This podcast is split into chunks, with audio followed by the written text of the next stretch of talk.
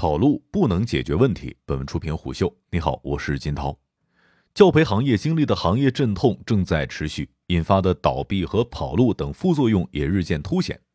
注册于四川成都的英语培训机构艾贝斯在八月二十八号发布公告称，该公司集团实际控制人、总裁谢龙带着行李箱开车离去，失联。总经理唐伟玲至今未现身。公告还表示，该公司将全力配合相关部门解决家长退费问题以及拖欠员工薪资的问题。讽刺的是，上述公告的两天之前，艾贝斯还在其公众号发布严正声明，否认艾贝斯跑路、拖欠三个月工资等等传闻，并表示艾贝斯目前经营正常。根据艾贝斯官网的信息，该集团二零一八年公司在读学员达到两万余名，直营分校覆盖四川所有的地级城市。二零一九年，直营校区突破八十家，在读学员突破了五万名，教职工达到两千人。二零二零年，其直营校区达到一百家。据媒体报道，八月二十八号上午，艾贝斯各地校区的老师通过微信群告知家长，艾贝斯教育集团董事长于八月二十八号上午失联，校区工作人员已经被拖欠工资近三个月。有的老师请家长联系教体局或者是消费者权益保护协会维权。二十一财经会援引四川直播的报道称，相关工作人员介绍，目前全国一百多家门店都已经关门，涉及的学生多达五万人，学费可能有两亿左右。每一次行业地震都会必然经历裁员潮、倒闭潮和跑路潮，不怎么遥远的 P2P 行业经历的教培行业也在重新的经历一遍。前有华尔街英语宣布倒闭，后有艾贝斯实控人疑似跑路。这之间穿插着各行各业为了生存或者转型迫不得已的裁员。今年以来，国家出台的双减政策对教育培训机构接连抡起大锤。七月二十四号，中共中央办公厅、国务院办公厅印发的双减政策的发布，让整个教培行业噤若寒蝉。有的教培机构一边表态坚决支持，一边转型裁员、倒闭或者跑路。对很多的教培机构从业人员和家长们来说，八月是寒冷的，坏消息接连不断。八月十二号，第一财经报道称，华尔街英语北区销售负责人通知各中心的分校校长，公司将于下周正式宣布破产，并且要求各校长通知到各个分校的员工，尽快办理离职手续。据悉，受影响的学员超过六千人，涉及资金超过五亿元。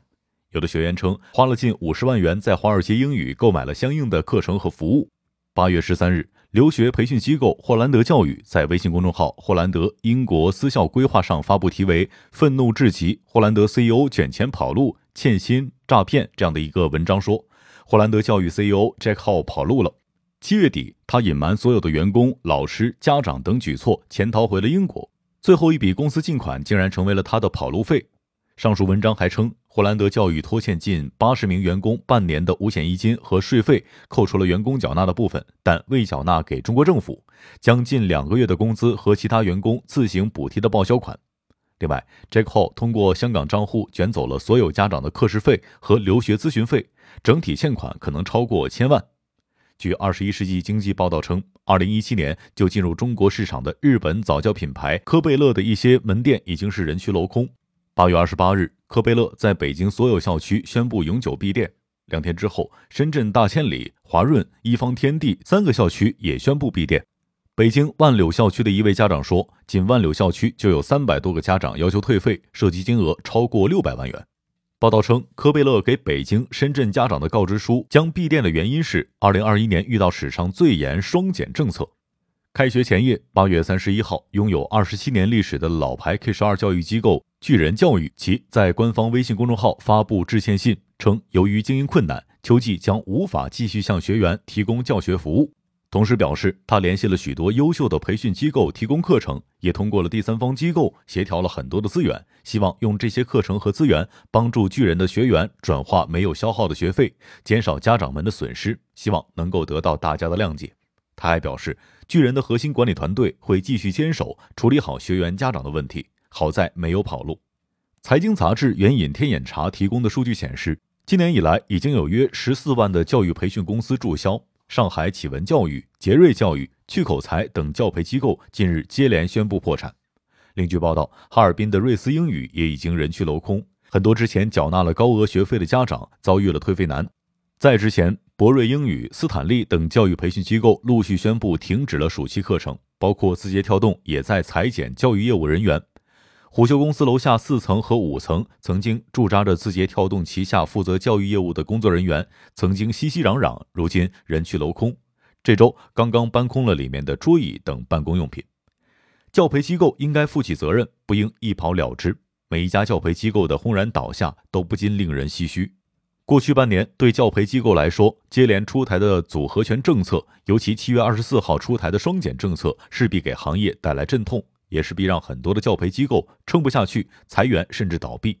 但无论如何，企业负责人卷款跑路都是需要坚决杜绝的。光明日报发布评论文章称，之前教培行业的疯狂扩张，为当下的暴雷倒闭埋下了伏笔，形成了新的金融风险敞口。现在在双减政策关键期，特别要警惕一些教培机构浑水摸鱼、卷钱跑路，把锅甩给国家的双减政策。评论还表示，对一些明显恶意的跑路，需要公安、市场监管等多部门的介入调查，查清资金动向，家长交的学费到底被用在了哪里，有没有被侵吞私分，是不是假培训真诈骗？如果涉嫌到了刑事犯罪，应该依法追究法律责任，以儆效尤。及时对既有培训机构全面的亡羊补牢，加速推进第三方资金监管，避免培训机构从一开始对学费打歪主意。八月三十号，教育部教育督导局一级巡视员表示，对于量大面广的退费难问题，我们将按照属地管理原则进行督办；对卷钱跑路等严重问题，我们将实行挂牌督办。九月一号，开学季的第一天，北京十二区公布了首批学科类教外培训机构的白名单，包括新东方、学而思、学大教育、高思等多家培训机构校区。在九月五号，新东方创始人俞敏洪在其个人公众号发表文章称。九月四日，他迎来了自己的六十岁生日，并称最近由于种种原因，新东方的事业和我个人的生活或多或少陷入了某种困境和迷茫。尽管网络上也有对于新东方和我的诅咒谩骂之声，但更多的是认识或不认识的朋友们真切的关心和问候，让我感觉到人间温情和仁爱从来没有缺席过，世界依然是美好的存在。他还说，看向未来，我朦胧中看到。地平线上那缕新生活的阳光正在冉冉升起，对目前正处于寒夜的教培机构的老板们来说，都应该向俞敏洪学习那份豁达和坚韧。黑夜终将过去，跑路解决不了问题。商业洞听是虎嗅推出的一档音频节目，精选虎嗅耐听的文章，分享有洞见的商业故事。我是金涛，下期见。